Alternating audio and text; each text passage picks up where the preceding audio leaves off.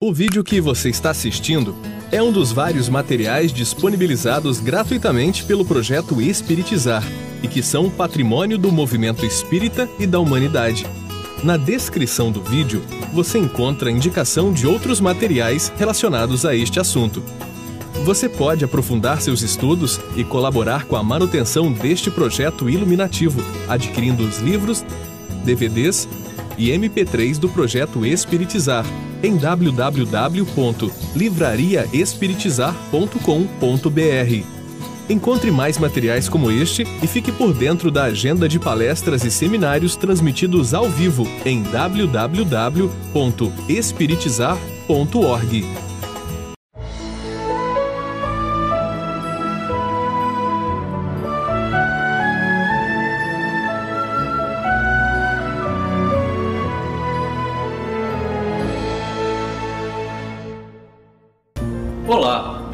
bem-vindo ao programa Espiritizar. Quantas vezes, em uma conversa amiga, não encontramos o bálsamo para as nossas dores? Hoje, veremos o atendimento fraterno, através do diálogo. Confira. Na noite de hoje, nós vamos trabalhar dentro do curso A Prática da Fraternidade no Centro Espírita, o atendimento fraterno pelo diálogo. Nós vamos inicialmente trabalhar a questão do que é o atendimento fraterno, propriamente dito, e depois nós vamos refletir sobre duas importantes questões do atendimento fraterno. Segundo o livro Orientação ao Centro Espírita, da FEB-CFN, a atividade de atendimento fraterno pelo diálogo consiste em receber fraternalmente aquele que busca o centro espírita, dando-lhe a oportunidade de expor livremente, em caráter privativo e sigiloso, suas dificuldades e necessidades. Nós vimos no nosso encontro passado que a recepção ela é feita em público. O atendimento fraterno tem essa característica de ter ser num caráter privativo e sigiloso. A recepção na entrada do centro, nós vamos atender com as pessoas passando e detectando a necessidade do atendimento fraterno em caráter privativo e sigiloso, a pessoa vai ser encaminhada para a sala específica onde ela vai receber as orientações que necessita. Então, nós estamos vendo que é um aprofundamento do trabalho que já se iniciou na recepção. Segundo, ainda segundo o livro Orientação ao Centro Espírita, o atendimento fraterno pelo diálogo tem como finalidade acolher de forma fraterna e solidária, dentro dos princípios do Evangelho à luz da doutrina espírita, ouvindo e orientando com respeito, atenção e humildade aquele que. Então nós o atendimento fraterno, ele tem como objetivo básico orientar e consolar as pessoas. Então as pessoas que vêm ao centro espírita com diversas necessidades. Vejamos quais as necessidades que a orientação ao centro espírita elenca. Aquele que deseja fazer uma visita e ou integrar-se às atividades do centro espírita, então, aquela pessoa que, conhecendo já alguma coisa da doutrina espírita, quer se integrar ao movimento espírita e busca o centro para se integrar. Deve passar pelo atendimento fraterno. Deseja receber uma ajuda espiritual, quando a pessoa está passando por alguma necessidade, alguma dificuldade espiritual e ela quer alguém que a oriente a respeito dessa dificuldade deseja informação ou estudo, a pessoa quer se aprofundar na doutrina espírita porque ela assistiu um filme, porque ela leu um livro, um romance e deseja informações para que, aprofunde, que ela aprofunde os, os seus conhecimentos. Necessita de assistência, orientação doutrinária ou amparo. Tem a ver com a questão da ajuda espiritual, quando a pessoa necessita de uma orientação para um, um, um, um problema específico, uma dificuldade específica que ela está tendo. Tem interesse em conhecer a doutrina espírita e o trabalho espírita, para se aprofundar por algum motivo que ela deseja. Segundo a mesma obra, a equipe do atendimento fraterno será composta por um coordenador para organizar, capacitar e coordenar a equipe para a atividade. Então, esse coordenador pode ser um coordenador geral que vai fazer o trabalho tanto de coordenar o atendimento fraterno pelo diálogo, quanto o, a recepção fraterna que nós já trabalhamos. Uma equipe de voluntários em número suficiente para atender a demanda das atividades de recepção encaminhamento e diálogo. Dependendo da quantidade de pessoas que aportam ao centro espírita, essa equipe vai ser maior ou menor. Sempre uma equipe de, de pessoas suficiente para atender as pessoas sem pressa, sem corre-corre. Então, o centro deve capacitar os seus trabalhadores para fazer esse atendimento de acordo com a necessidade do centro. O livro Orientação Centro Espírita recomenda também para o desenvolvimento das atividades que haja um acolhimento, que é a recepção fraterna, que nós já trabalhamos, que tem como objetivo acolher fraternalmente quem chega, identificando o motivo de sua vinda e oferecendo-lhe os recursos de que o centro espírita dispõe para atendê-lo na sua necessidade. Cursos, reuniões, evangelização da criança e do jovem e outros nós já vimos com detalhe o funcionamento da recepção fraterna. Temos o diálogo fraterno, que é o objetivo da nossa aula de hoje, que é receber o visitante, ouvindo, identificando-lhe os problemas, carências ou aspirações, orientando segundo os princípios evangélicos à luz da doutrina espírita. Então, aquele atendimento mais direto em caráter sigiloso e privativo, conforme nós vimos. Auxiliá-lo a elevar a sua autoestima e a sua esperança, esclarecendo de que, mesmo com apoio espiritual, somente ele poderá mudar o quadro que vem mantendo, por meio da própria posição mental e renovação íntima. Então, uma coisa fundamental dentro do atendimento fraterno, jamais prometer para as pessoas que elas vão se curar, que elas vão melhorar simplesmente pela frequência ao centro, mas que elas vão receber ali apoio, orientação para que elas próprias possam se renovar. Orientar sempre para a necessidade da realização do evangelho no lar estimulando para o desenvolvimento do hábito da leitura saudável e para o estudo, sugerindo os livros adequados da codificação espírita e obras complementares. Então, essa é uma, uma questão fundamental dentro do atendimento fraterno para fazer com que a pessoa não utilize o atendente fraterno como uma muleta mas que ela receba as orientações necessárias e trilhe o seu próprio caminho.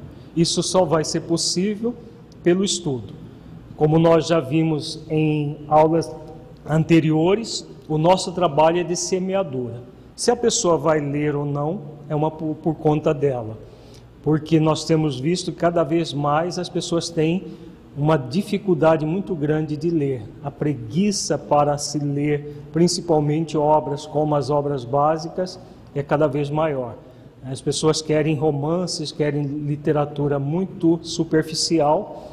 Agora nós temos um dever de orientá-las sempre, oferecendo principalmente a orientação em cima das obras básicas, obras complementares idôneas que vão auxiliá-la realmente na superação dos seus problemas. Após as devidas orientações, se necessário, encaminhá-lo para a reunião de explanação do Evangelho e para o passe.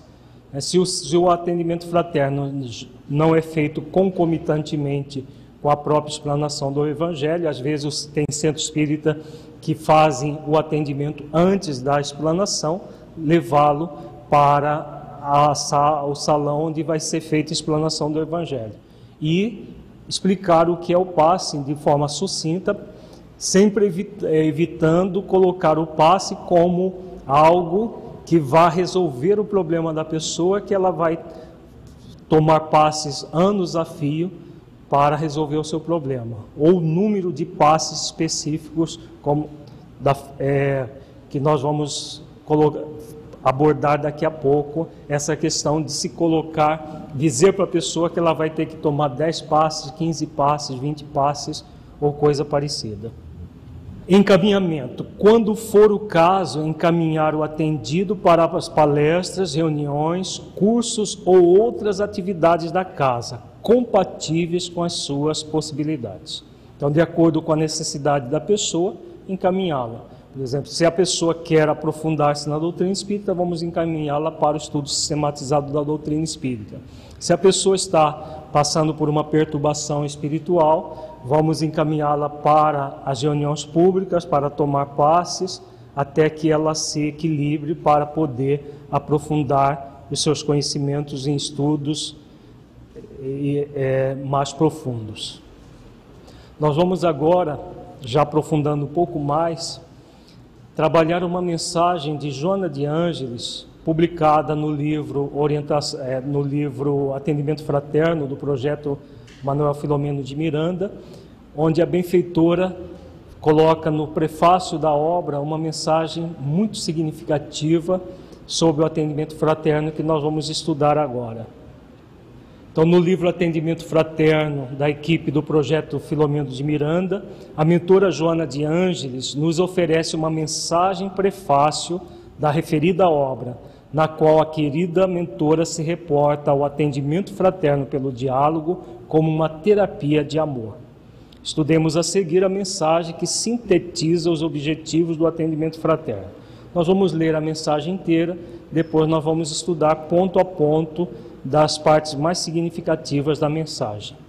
Diz a benfeitora: as patologias da alma, violência, ódio, ciúme, ressentimento, amargura, suspeita, insatisfação, dentre outras muitas, respondem por incontáveis aflições que aturdem o ser humano.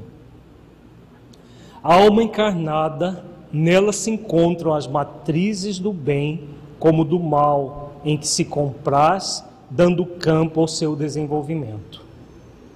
Como efeito, as alegrias e as dores que se exteriorizam somente podem ser erradicadas quando trabalhadas nas suas raízes causais, interpenetrando todas as células e assenhoreando-se dos equipamentos orgânicos que passa a comandar, a alma ou espírito encarnado imprime nos elementos físicos os conteúdos vibratórios que lhes são peculiares, característicos do seu estágio de evolução.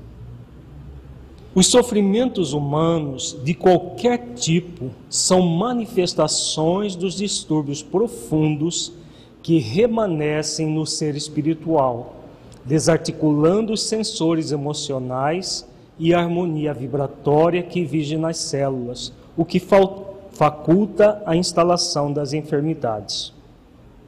O ser humano é, em qualquer situação, aquilo a que aspira a irradiação do que sente, os interesses que cultiva. Aferrado à conduta primitiva, reagindo mais por instinto do que agindo pela razão, permite que as deficiências internas se expressem em forma de problemas que se exteriorizam perturbadores. O valioso contributo da medicina acadêmica quando não acompanhado por um bom relacionamento médico-paciente, resulta incompleto para atingir as causas excruciantes das doenças e angústias. Certamente, na maioria das vezes, minora a dor, aparentemente vencendo-a, mas porque não alcança a alma enferma, eis que ela reaparece sob outras expressões produzindo sofrimentos.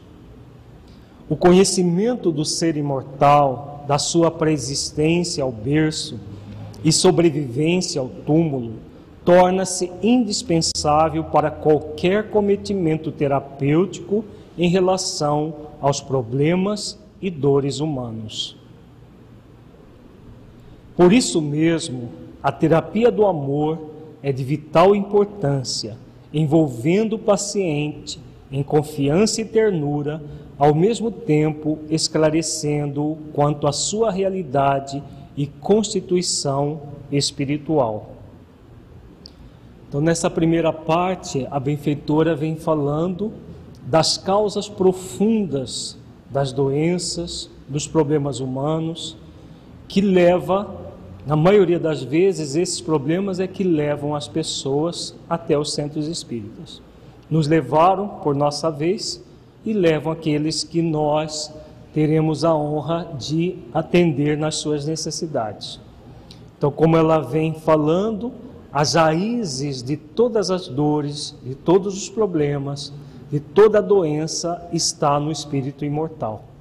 Então, o atendimento fraterno é o atendimento por excelência, onde nós vamos atender o espírito imortal. Muitos centros espíritas hoje têm se preocupado muito com atender as questões mais de ordem física, prometendo curas para as pessoas, prometendo que, é, que elas vão se livrar dos seus problemas, como se fosse algo que acontecesse de fora para dentro. Como nos diz a mentora, somente um processo de dentro para fora é que vai realmente produzir um efeito transformador e que faz com que a pessoa realmente supere a doença. Então, no atendimento fraterno, digno desse nome, nós estaremos atendendo sempre o espírito imortal, estimulando, como ela diz, com confiança, eh, estimulando a, a pessoa a ter confiança, a ternura, esclarecendo o quanto a sua realidade e constituição espiritual porque é isso que vai fazer com que a pessoa realmente tome consciência de si mesma e parta para um processo de autotransformação. Se nós prometermos para a pessoa algo que não poderemos cumprir, nós entraremos num, num processo de coparticipação de tudo aquilo que acontecer na vida dessa pessoa a partir dessa má orientação. Então é preciso tomar muito cuidado com aquilo que nós falamos no atendimento fraterno. Né? Sempre esclarecer e consolar, nunca prometer qualquer coisa que no, no, não é da nossa alçada. Como a benfeitora vem falando, todos os processos surgem no espírito viciado em si mesmo.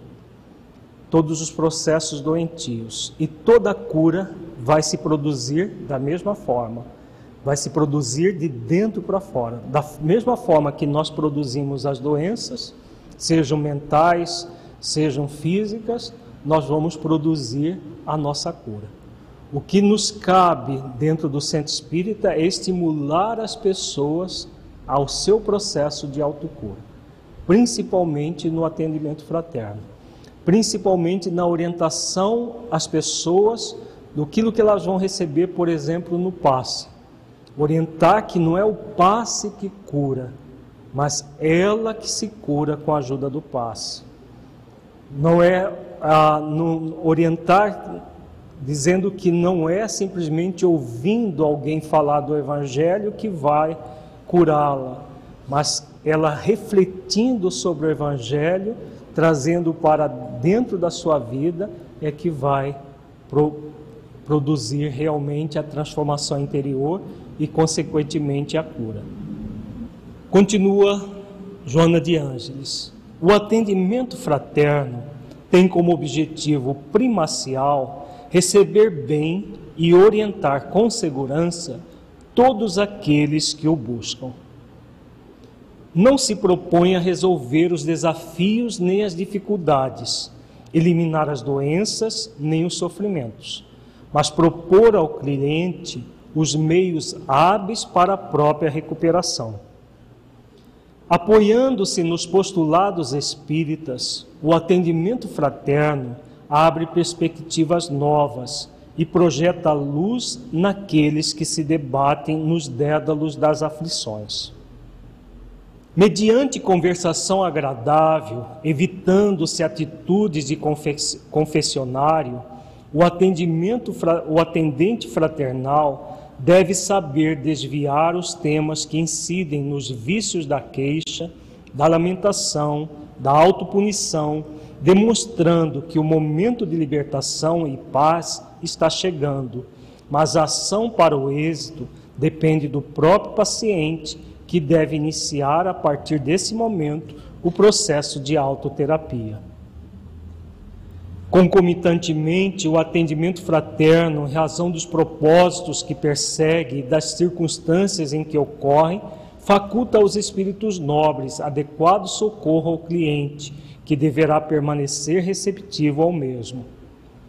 Nessa ocasião, tem início a ação fluídica, o auxílio bioenergético, a inspiração que lhe propiciarão a mudança de clima mental, de psicosfera habitual, facultando-lhe a transformação interior para melhor e a reharmonização da alma que interagirá na aparelhagem orgânica. Preparar-se bem psicológica e doutrinariamente faz-se imprescindível para o desempenho correto do mistério a que, a que o atendente fraterno deseja dedicar-se. Ao lado desses requisitos, cabe-lhe desenvolver o sentimento de amor, embora vigiando-se para evitar qualquer tipo de envolvimento emocional, jamais esquecendo a fraternidade gentil e caridosa como recurso hábil para a desincumbência da tarefa que se propõe. O atendimento fraterno na casa espírita é de vital importância para que todo aquele que lhe busque ajuda seja orientado com equilíbrio, guiando-o para o labor de autoiluminação. Vejamos agora a mensagem detalhadamente, refletindo o que a mentora coloca como uma necessidade do atendimento fraterno ser essa terapia de amor. Então, primeiramente, refletindo o que é uma terapia de amor. O que, que nós podemos refletir sobre isso. Um tratamento através de atitudes amorosas, né, generosas, que começa onde? Hum? A empatia, né? Então a terapia de amor é esse processo de envolver afetuosamente a pessoa que chega. Então isso começa desde lá da recepção, como nós estamos vendo, né, da forma como a pessoa vai ser recebida, nós vamos passar isso ou não. Então, se ela é recebida afetuosamente, o atendimento fraterno vai propiciar o recurso terapêutico adequado para que a pessoa possa realmente se abrir e aí receber a ajuda necessária. Tá? Então vejamos agora parte por parte da mensagem que ela é muito significativa. Então receber bem e orientar com segurança todos aqueles que o buscam. Então, todo o processo do atendimento fraterno vai ser de orientar esclarecendo e consolando as pessoas.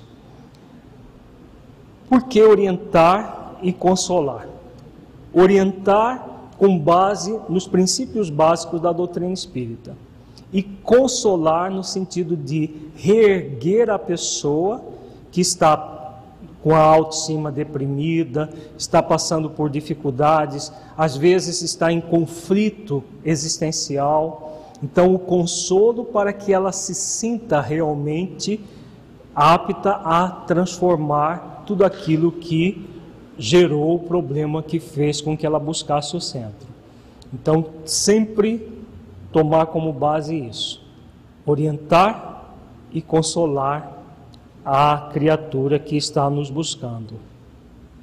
Envolver o atendido em confiança e ternura, ao mesmo tempo esclarecê-lo quanto à sua realidade e constituição espiritual. Então, como nós dissemos, o atendimento fraterno vai está sempre focando no espírito imortal, promover o espírito imortal. Então, qualquer esclarecimento vai, nós vamos conduzir a pessoa a, a ver esse momento de vida como um momento, mas não como a vida toda dela. Porque o que acontece muitas vezes, quando a pessoa está passando por uma aflição, é como se aquele momento fosse interminável. É como se aquele momento fosse a vida toda dela. Nós temos é, muitas vezes essa ilusão quando estamos passando por um conflito, por uma dificuldade. Então, ver a vida dentro de, um, uma visão espiritual profunda é nós auxiliarmos a pessoa a olhar como se ela estivesse olhando de fora, observando o problema, observando as dificuldades como um momento dela, que teve um antes, que está tendo um durante e que haverá um depois. E que não existe nenhum problema que não tenha solução. E que a partir do momento que ela foca na solução, como espírito imortal que ela é, aquela dificuldade que surgiu, ela terá um fim e ela, depois de passada pela dificuldade, o que sobrará é o seu crescimento como espírito imortal.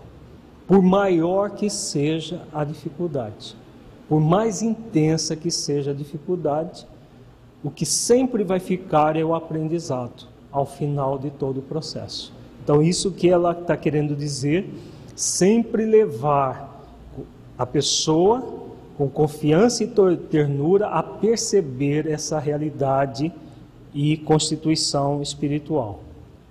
Evitar sempre dar a falsa impressão aos atendidos de que o atendimento vai resolver as suas dificuldades, eliminar as suas doenças e sofrimentos mas propor aos mesmos os meios hábeis para que eles mesmos passem pelo desafio da própria recuperação.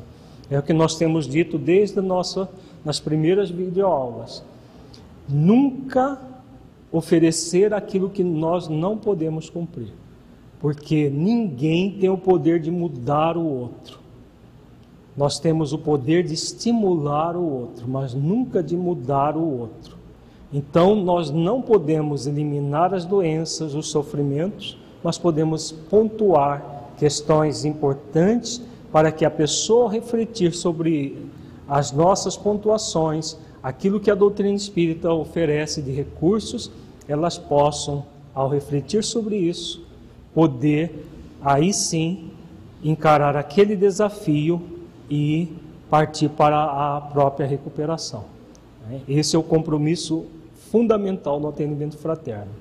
Se nós propusermos algo diferente disso, seremos corresponsáveis pela ilusão que a pessoa passará a ter por essa falsa promessa.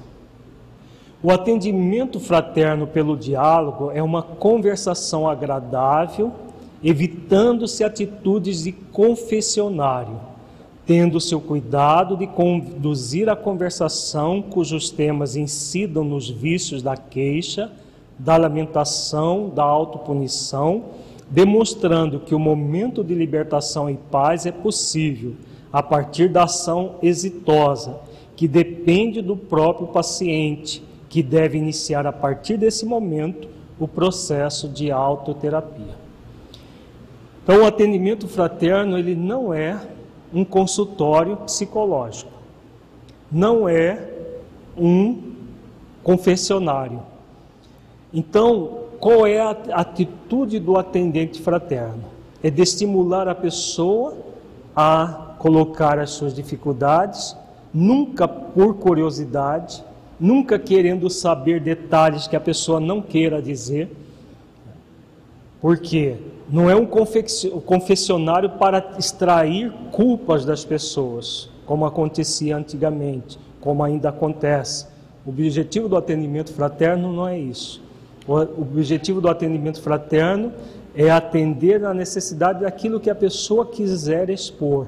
Então não é ficar cutucando a pessoa como se estivesse é, extraindo a sacarrolhos aquilo que ela não gostaria de colocar, respeitando o, até onde a pessoa queira colocar a, as suas dificuldades e expor aquilo que ela é, deverá realizar, as ações que deverá realizar, e sempre levando essa questão de que o atendimento fraterno é para que a pessoa reflita com mais alguns elementos acerca da sua vida e a partir daí realizar o processo de autoterapia, em que ela mesma vai se cuidar. Claro que se é as dificuldades foram, forem muito grandes, nós podemos orientar a pessoa a buscar ajuda especializada, ajuda de um psicólogo, de um psiquiatra. Isso muitas vezes nós podemos não indicar nomes, mas indicar a possibilidade de, da pessoa buscar o tratamento. Porque no atendimento fraterno nós não vamos fazer isso. Nós não vamos ficar recebendo a pessoa toda semana para um processo de terapia, porque não é essa a a função do atendimento fraterno. É simplesmente conduzir as pessoas a refletir sobre as suas dificuldades com base nos conhecimentos da doutrina espírita. Então, por isso que ela diz que é uma conversação agradável, sem aquela coisa mística de confessionário e sempre orientando e esclarecendo para que a pessoa possa seguir para a autoterapia. Explicar ao atendido que o atendimento fraterno acontece em dois planos, facultando aos espíritos nobres adequado socorro ao cliente, que deverá permanecer receptivo ao mesmo. Então aqui já é um elemento a mais. Ao mesmo tempo que existe o encarnado ali atendendo, nós vamos ver a partir da, da, no nosso próximo encontro estudos de casos do atendimento fraterno, muito interessante, que mostra toda essa interação que acontece durante o atendimento fraterno. Então, existe uma equipe de benfeitores espirituais que acompanham a pessoa muitas vezes depois que o atendimento cessa na sua casa, às vezes desdobra a pessoa do corpo e traz para o atendimento direto dentro do centro espírita. Isso tudo nós vamos ver em detalhes, estudo de casos a respeito disso. Mas sempre, claro, nós não vamos colocar todos esses detalhes para a pessoa, porque ela não teria condições de assimilar. Mas colocar que os benfeitores espirituais, principalmente o seu anjo de guarda, estará, está sempre orientando, ah, sempre intuindo a ela se ela entrar num estado de sintonia. E como que se entra em sintonia? Através da oração. Então, sempre estimular a pessoa a vigilância e a oração para que ela possa entrar em sintonia com os benfeitores e receber o adequado socorro, como a mentora diz aqui no texto. Preparar-se bem psicológica e doutrinariamente para o desempenho correto do mistério a que o atendente fraterno deseja dedicar-se, desenvolvendo o sentimento de amor embora vigiando-se para evitar qualquer tipo de envolvimento emocional, jamais esquecendo a fraternidade gentil e caridosa como recurso hábil para a desincumbência da tarefa que se propõe. Dá a impressão que a mentora propõe algo paradoxal aqui, né? Algo como que pode uma pessoa ter sentimentos de amor, agir com fraternidade gentil e caridosa, sem envolvimento emocional. Se ela colocou aqui três emoções fundamentais no ser humano: amor, fraternidade, é, gentil e caridade. O que ela está querendo dizer aqui? Envolvimento emocional não é envolvimento amoroso. O amor, a caridade do acolhimento, a gentileza envolvimento com o problema da pessoa. Então, o envolvimento, em psicologia, nós chamamos isso de transferência. A transferência é quando nós tendemos a é, assimilar o problema da pessoa como se fosse nosso. Então imaginemos, no centro espírita nós vamos atender 4, 5, 10 pessoas às vezes num dia. Se cada pessoa nós trouxermos o problema dela para dentro de nós, nos envolvendo nesse sentido egóico, né? porque existe o envolvimento emocional egóico e o envolvimento emocional que nós chamamos de essencial. O essencial é com base nas virtudes. No caso aqui, ela coloca o amor, fraternidade gentil e caridade, em que nós nos envolvemos com o outro, dando o melhor para o outro, mas sem trazer os problemas do outro para dentro de nós. Porque se nós fizermos isso, e normalmente o que gera isso é o sentimento de dó. Quando nós, em vez de cultivar a compaixão, a caridade, ficamos com dó do outro, nós tendemos a assimilar o problema do outro. Ao assimilar o problema do outro, ao final do atendimento a pessoa está é aquela pessoa que precisa tomar passe depois que termina o atendimento. Ah, nossa, eu atendi tanta gente e estou perturbado. Se a pessoa fica perturbada por fazer um trabalho de amor, alguma coisa está errada. É a forma como a pessoa está fazendo. Então, ela está fazendo, se envolvendo de uma forma energética negativa, porque ela está se envolvendo no sentido de querer resolver o problema do outro, sentir pena, o dó do outro, e isso nunca é salutar. Como diz a benfeitora, o nosso trabalho é de auxiliar a pessoa a se ajudar. Nunca, nem em pensamento, devemos cultivar a ilusão de que nós estamos ali para resolver o problema dela. Então é isso que a pessoa é, que, que Joana está querendo dizer com a questão do envolvimento emocional, evitando qualquer tipo de envolvimento emocional egóico no sentido de assimilar problemas que não são nossos, porque nós não não temos esse compromisso nem daremos conta de fazer isso. Né? Então qualquer, por exemplo, no atendimento profissional, um terapeuta, como é o nosso caso, nós atendemos seis, oito pessoas por dia. Se cada pessoa nós assimilarmos um problema dela nesse envolvimento, nesse sentido, a pessoa não aguenta. Muitas pessoas desistem do trabalho terapêutico exatamente por envolver-se dessa maneira. Então, no atendimento fraterno, é claro que não é um processo profissional, ele é mais, é, não, é, não é tão intenso como uma atividade profissional, mas nós vamos estar o tempo todo lidando com dramas muito graves dos seres humanos que estarão nos buscando. Então, jamais nos envolver com o drama, mas atender a necessidade da pessoa. Né? Então, o envolvimento é da pessoa, não do drama que ela está vivendo. Porque se nós trouxermos o drama dela para dentro de nós, nós vamos ter grandes dificuldades.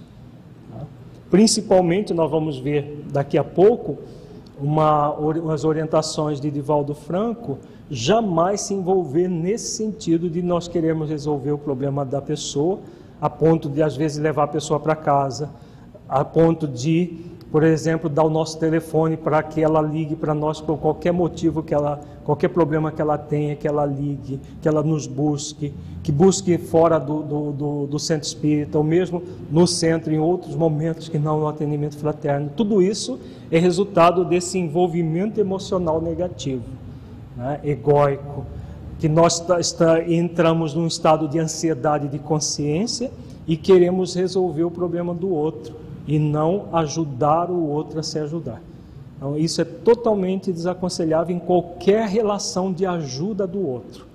Então, em qualquer relação de ajuda, nós sempre ter, devemos ter sempre em mente: eu estou na vida dele para semear a semente de amor, nunca para é, colher junto com ele, né? ou colher, ou pior ainda, colher por ele. Né? Porque, na verdade, isso tudo é fruto dessa ansiedade de consciência que a gente já quer resolver o problema do outro para que nós vejamos o outro bem. Né? Existe uma intenção positiva nesse processo, mas muito mal direcionada. Tá? Então, ficou claro isso? Ficou claro, Soraya? Então, a Soraya coloca a respeito da, da, de uma passagem que a Amélia Rodrigues é, relata, em que Jesus, depois de atender a necessidade das pessoas, se afastou e chorou. Esse choro não é o choro do sentimento de dó, de pena, é o choro da compaixão. Então, para que nós possamos, como ela diz aqui, desenvolver o sentimento de amor, de fraternidade gentil e caridosa, somente com sentimento de compaixão. O sentimento de compaixão, percebamos que Amélia Rodrigues não relata Jesus indo atrás das pessoas para forçá-las a uma mudança que elas não estavam querendo fazer. Ele deu aquilo que ele podia, o melhor para elas, e elas não estavam valorizando. Né? Como ele, a Amélia Rodrigues cita, as pessoas já estavam buscando os mesmos vícios que levaram à doença que ele acabava tinha acabado de atender a necessidade. É o que Joana fala no, no início dessa mensagem.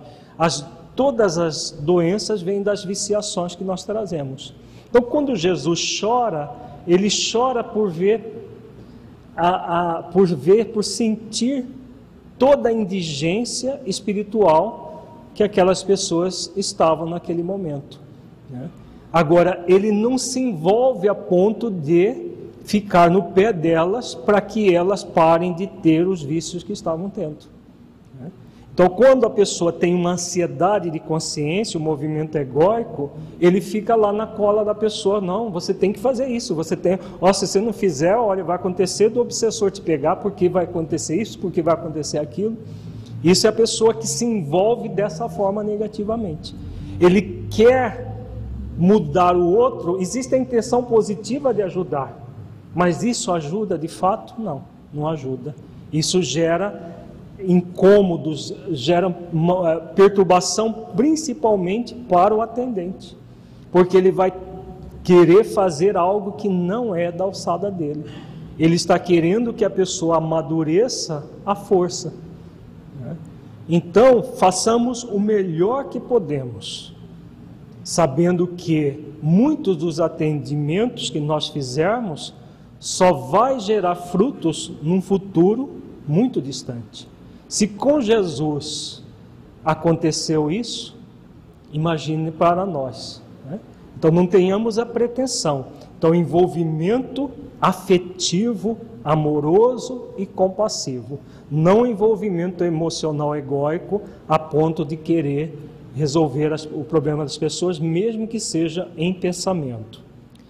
Explicar ao atendido que durante o atendimento fraterno tem início a ação fluídica, o auxílio bioenergético, a inspiração que lhe propiciarão a mudança de clima mental, de psicosfera habitual, facultando-lhe a transformação interior para melhor e a reorganização da alma que interagirá na aparelhagem orgânica.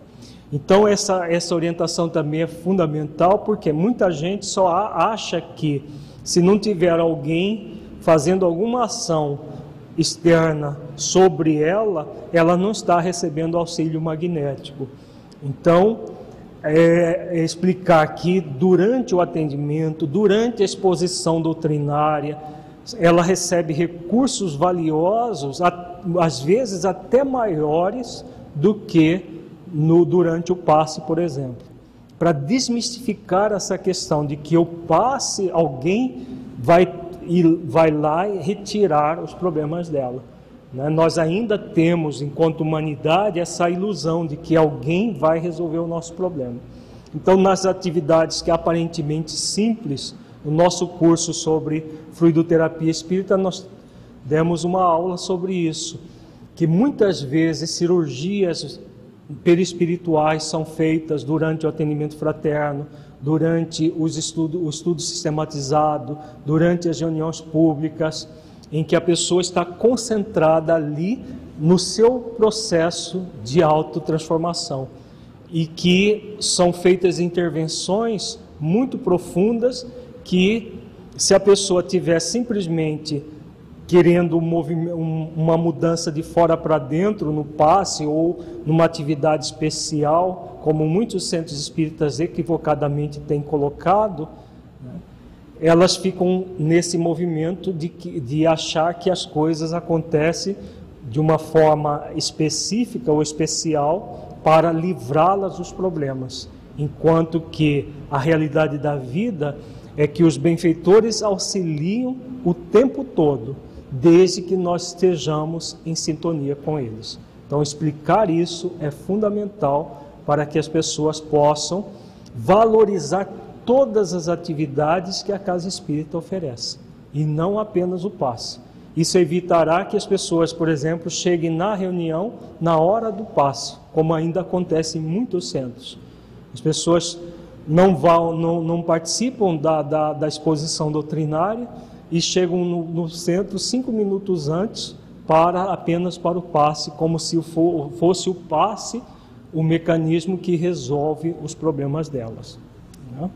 Exatamente. A Cristina faz uma pergunta importante por que, que é nesses momentos que os benfeitores mais atuam?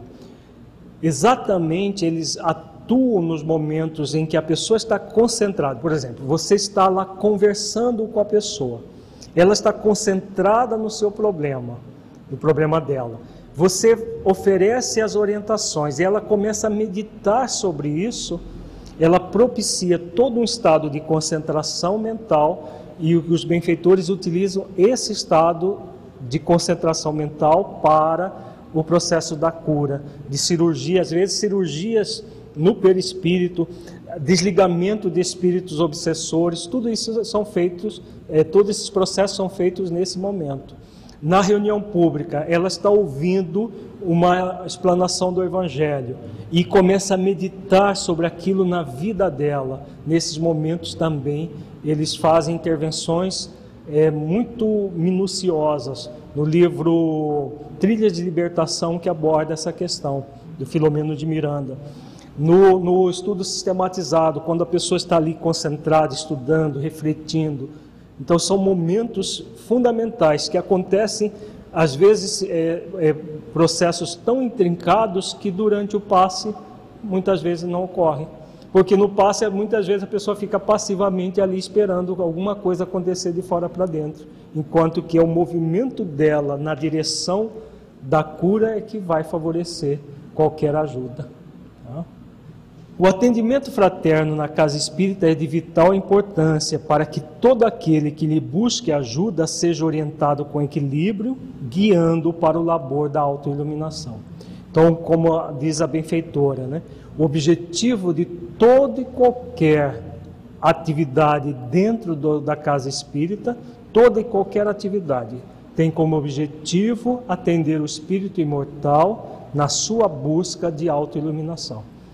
Então, o centro espírita tem esse compromisso fundamental com todos aqueles que trabalham nele e aqueles que o buscam para atender a sua a alguma necessidade levar, nos levar a esse labor de autoiluminação. Então, que é a, a, o estímulo que nós daremos às pessoas no atendimento fraterno. Vejamos agora algumas reflexões acerca do atendimento fraterno pelo diálogo.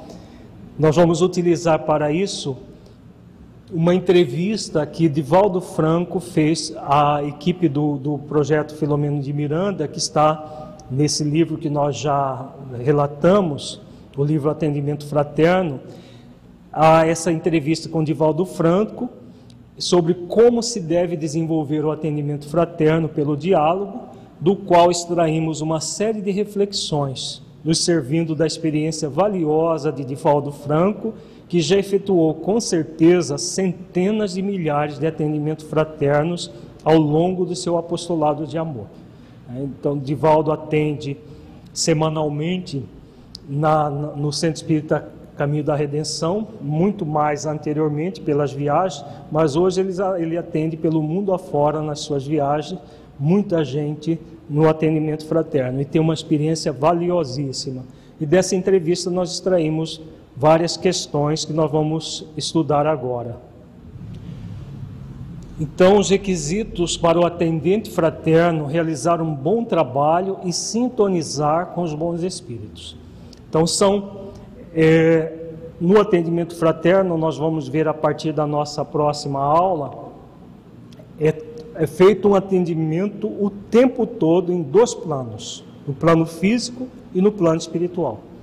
No mundo espiritual, os benfeitores vão estar nos intuindo para oferecer o melhor para a pessoa que está nos buscando, porque nós não conhecemos a vida dela, ela vai explanar ali em 15, 20 minutos.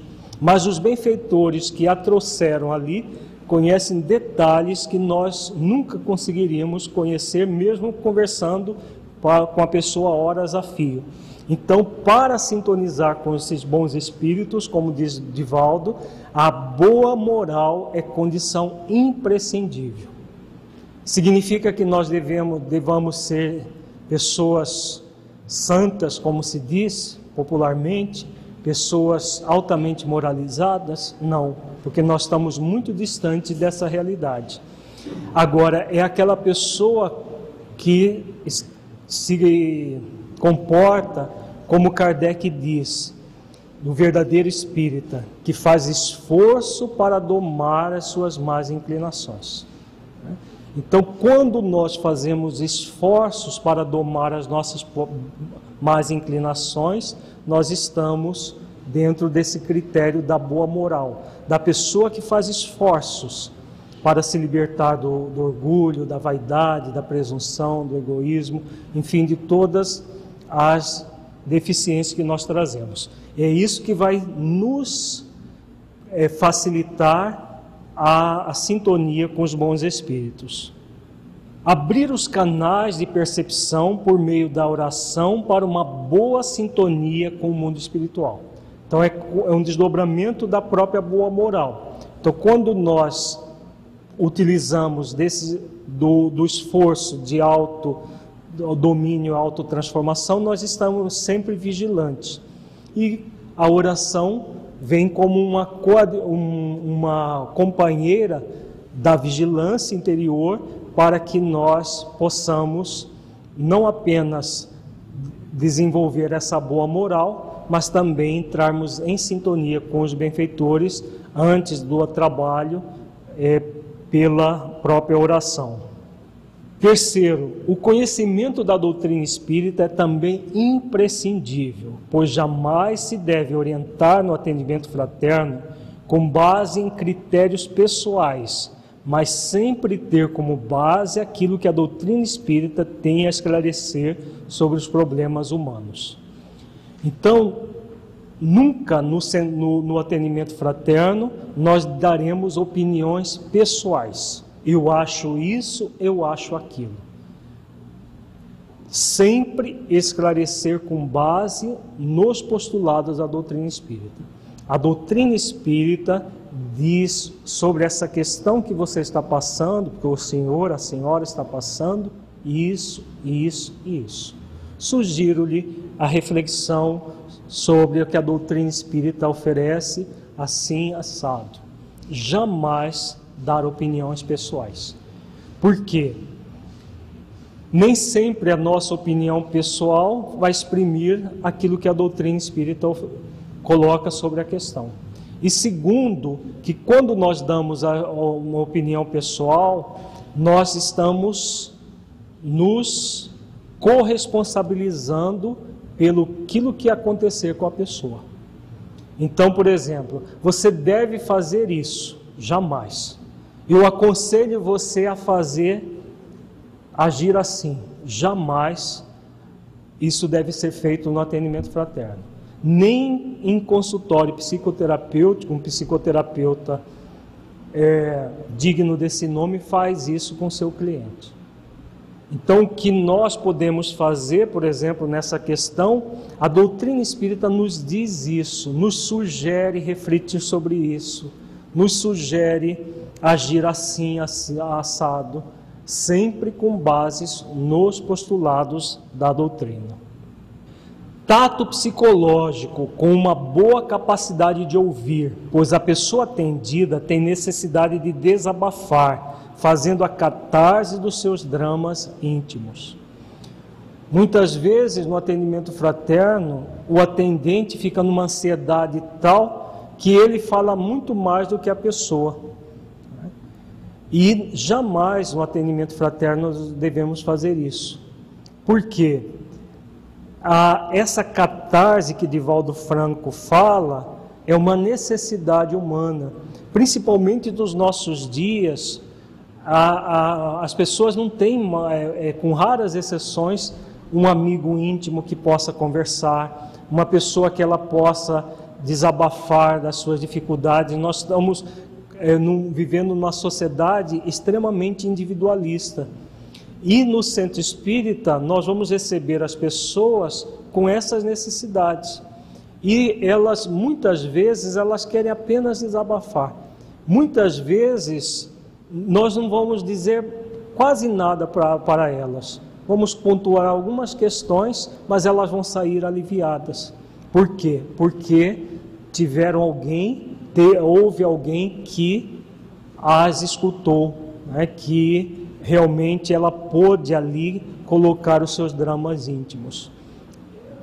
E muitas vezes a pessoa sai dali já renovada pela própria catarse que ela faz.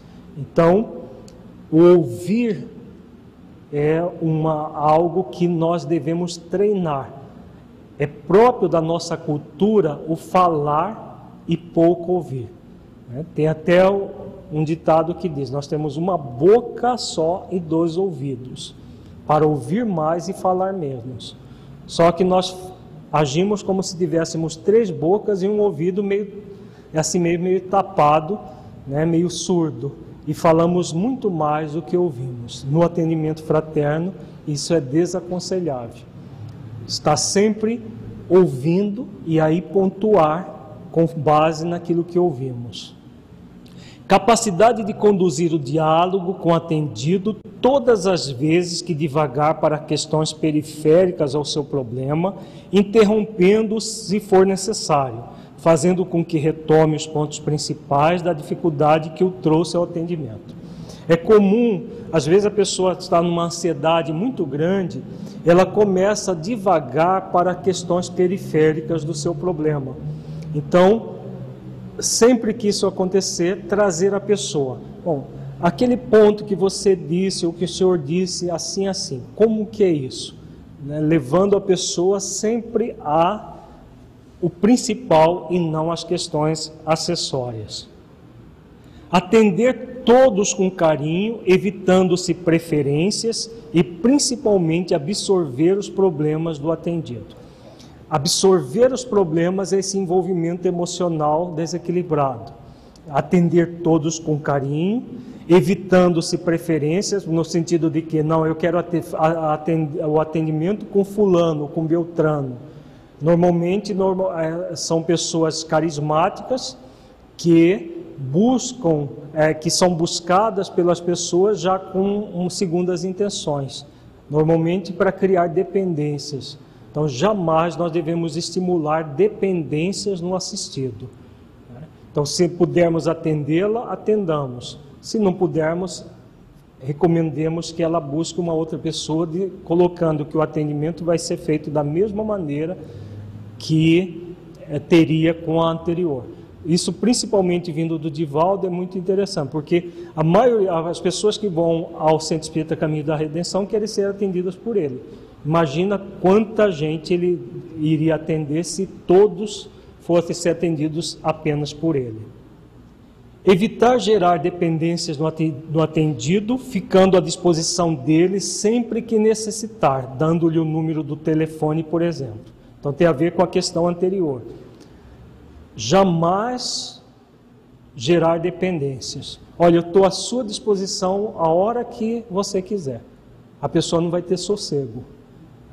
É necessário que ela saiba que o atendimento tem um início e tem um fim naquele momento. Que o processo depois, o desdobramento, é por conta dela no processo de autoterapia. Evitar orientar o atendido a tomar um número determinado de passes para que tenha o seu problema resolvido. Então, essa é uma das coisas, uma das falácias que se criou nos centros espíritas e que não tem uma razão de ser. Diz Divaldo nessa entrevista, com muita propriedade, que se a pessoa não modifica interiormente, não adianta a gente prescrever para ela 10 passes, 100 passes, mil passes. Como que nós vamos prometer algo para ela? Porque cria uma, uma questão mística. Então, se eu tomar 10 passes, no final desses 10 passes eu vou estar livre dos meus problemas. Porque me falaram no centro espírita que eu precisava tomar 10 passes. Durante 10 semanas seguidas, isso passa psicologicamente para a pessoa uma ideia de que, ao final dessas 10 semanas, ela vai estar livre dos seus problemas. Então, jamais fazer isso. Porque quem é que é, é, determina, determina isso? Começa por aí. Quem é que determina a quantidade de passos? Ah, eu, eu achei pela carinha dela que ela precisa de 15. Ah, eu achei que aquela, aquela outra pessoa, o problema dela é muito cabeludo, ela precisa de 30. De onde que surgiu isso? É de, dos achismos que nós colocamos dentro do movimento espírita, sem refletir o significado disso na prática. As dependências que vão criando, as muletas espirituais que vão sendo criadas por colocar isso para as pessoas. Então, com base em tudo aquilo que nós vimos, principalmente as, a mensagem de Joana de Ângeles, todo o processo de transformação é interior. Então, se a pessoa está se transformando, independente do número de passes, do, da, do, do, tempo que ela estiver frequentando esse ou aquele tra, é, trabalho, mas é a transformação dela que vai fazer com que a renovação aconteça né, o processo da, das doenças, das dificuldades desapareçam. E isso pode levar meses, anos, pode nem acontecer, porque se ela não tiver no movimento de autocura, pode ficar a encarnação inteira não, não acontecer. Né? Então, jamais prometer esse tipo de coisa. Evitar passar para o atendido informações de que, que ele não está preparado para entender como por exemplo, dizer que ele está sofrendo um processo obsessivo ou confirmar uma informação dessa natureza. Caso o atendente perceba a necessidade de se abordar a questão, utilizar sempre o tato e falar em linhas gerais sobre como acontecem as influenciações, sempre colocando a questão da sintonia mental. Hoje está na moda né, ficar obsidiado e as pessoas falam, você está com três obsessores, né? não sabe, a gente não sabe como que ela conta, mas tem médios videntes, entre aspas, por aí, falando que a pessoa está com tantos obsessores e que ela precisa ir no centro espírita para tirar os obsessores. Quando não fala a palavra encosto. Ah, está com encosto, precisa lá, lá tirar. Então são processos que a pessoa chega com aquela desinformação. Então jamais confirmar realmente você tem eu estou vendo mais três. Né? A pessoa entra num, num, estado de mais angústia. Então, são, são, são questões que a pessoa não tem condições de entender ali ainda.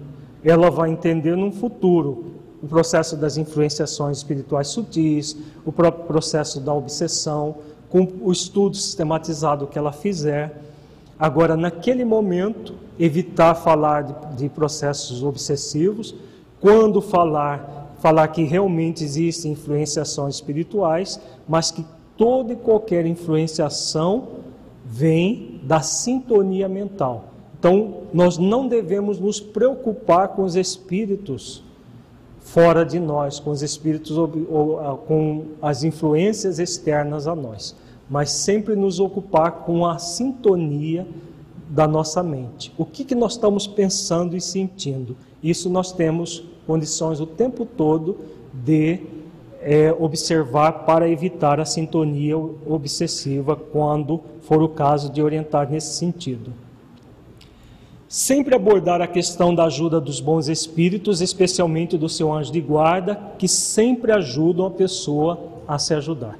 Como nós já falamos bastante sobre isso, os benfeitores não estão sempre à disposição para nos secundar nas ações que nós realizamos, nunca para fazer por nós aquilo que nós não queremos realizar. Sempre consolar esclarecendo, esclarecer consolando, quando tratar de temas como suicídio, o aborto, eutanásia, etc. De modo que a pessoa seja educada moralmente acerca desses flagelos em que a humanidade ainda se debate. Então, essa qualquer tema mais, mais delicado, esclarecer e consolar. Por exemplo, na questão do aborto, né? jamais falar para a pessoa que aquele é um crime terrível, que ela pode ter um câncer de útero, ela pode ter problemas na próxima existência, vir com esterilidade, porque são conceitos que realmente é, é, estão dentro da lei de causa e efeito, mas que a pessoa não tem condições de assimilar naquele momento, só depois de muito estudo. Então, sempre esclarecer, colocar sim que é um problema, uma dificuldade é, é, perante a lei divina, mas que a lei maior é a lei do amor. E como a lei do amor é maior, se a pessoa tem um parente que se suicidou, existem as dificuldades para o suicídio, para o suicida, mas que a lei de amor, acima de tudo, nos leva à misericórdia, ao acolhimento de toda e qualquer pessoa que tenha passado por uma dificuldade dessa. Então, isso que é consolar esclarecendo e esclarecer consolando ah, em, em temas mais difíceis, como esses que estão aqui, questão de adultério, questão de sexualidade e outros temas mais. Sempre que abordar a questão da lei de causa e efeito, na qual forem, ficam em cursos aqueles que se entregam ao suicídio, aborto, eutanásia e outros crimes perante a vida, evitar-se colocar uma imagem do Deus terror, dizendo que todos estamos submetidos à lei de causa e efeito, mas que acima de tudo existe a lei de amor que sempre nos auxiliará a nos reerguer de qualquer situação menos feliz. É o que nós acabamos de abordar, né? A lei é de amor, justiça e caridade, não de punição ou de é, da pessoa sofrer simplesmente a, aquilo que fez, mas de se reeducar para a vida, para o amor, para o bem e para o belo. Diante de atendidos com desvios da, da sexualidade, sempre ter uma postura de bondade e compreensão mas não de conivência, fraternidade, mas não de estímulo ao comportamento que não corresponde à ética estabelecida pela doutrina espírita, lembrando-se sempre que a proposta do espiritismo é de erguer, jamais de contribuir para que venha se permanecer numa atitude cômoda, sem esforços de autotransformação. Então a, a postura é sempre de respeito ao ser humano mas nunca de conivência com os atos humanos. Porque muitas vezes a pessoa, com, principalmente nessa questão do desvio da sexualidade, busca alguém para dizer aquilo que ele quer ouvir. Então, por isso que nunca no, no, no atendimento fraterno nós vamos falar aquilo que nós achamos, mas aquilo que a doutrina espírita coloca sobre a questão para que a pessoa reflita. Se ela vai refletir ou não, já não é da nossa alçada. Sempre que detectar problemas médico ou psicológico, perguntar se a pessoa está tendo atendimento especializado e, caso não esteja, sugerir-lhe que busque um profissional de sua confiança, pois a doutrina espírita não tem como objetivo substituir a medicina nem a psicologia. Então, essa observação de Divaldo Franco também é muito significativa. Muitos centros Inclusive, quando as pessoas estão em atendimento, dizem para que elas parem o atendimento. Já vimos pessoas pedirem para a pessoa jogar os medicamentos psicotrópicos no lixo, em nome do atendimento fraterno dentro de uma casa espírita. Jamais fazer isso. Psicotrópico não é algo que se é, joga no lixo e a pessoa para de repente de tomar psicotrópicos, porque os, pro, os problemas que podem surgir são muito graves por uma parada abrupta. Então, se ela está tendo problemas médicos ou psicológicos, encaminhá-la para o atendimento se ela não tiver. E se estiver, que continue, porque o centro espírita não tem como objetivo substituir nem a medicina nem a psicologia.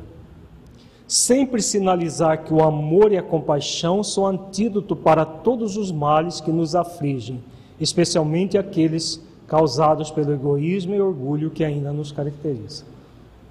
Então, sentimentos que nós podemos estimular as pessoas para que elas possam cultivá-los. Sempre lembrar para as pessoas atendidas que quando elas estiverem aflitas, sobrecarregadas, a ponto de fraquejarem e tomarem decisões que mais tarde possam se arrepender, é fundamental pensar em Jesus e em Deus, de modo a que se fortaleçam no ideal de autotransformação. Então, esse último quesito que Divaldo Franco coloca é uma orientação muito significativa para todos nós que fazemos o atendimento fraterno. Então, sempre lembrar a pessoa que Jesus é o nosso mestre e que o, o lema do, do, do, do, atendimento fraterno nós estudamos na nossa primeira videoaula, quando Jesus diz: Vinde a mim todos os que estáis aflitos e sobrecarregados, e eu vos aliviarei. Então, sempre lembrar as pessoas que, por mais aflição que ela esteja, ela sempre terá em Jesus o Mestre que alivia. Antes de tomar qualquer decisão, que ela busque em pensamento, orar e entrar em sintonia com Jesus, com o anjo de guarda dela, para que ela possa se fortalecer no ideal de, de autotransformação para não cometer atos que depois se arrependam. Então, uma orientação que pode ser geral em todo o atendimento fraterno, nós darmos orientações desse tipo. É sempre lembrar de Jesus nos momentos difíceis, para que a pessoa adquira esse hábito salutar de orar, de entrar em sintonia com o anjo de guarda, entrar em sintonia com o mestre e possa ali, a partir disso, se autorrenovar. A, a Soraya coloca uma questão delicada, né, no caso de uma mulher que é agredida pelo companheiro.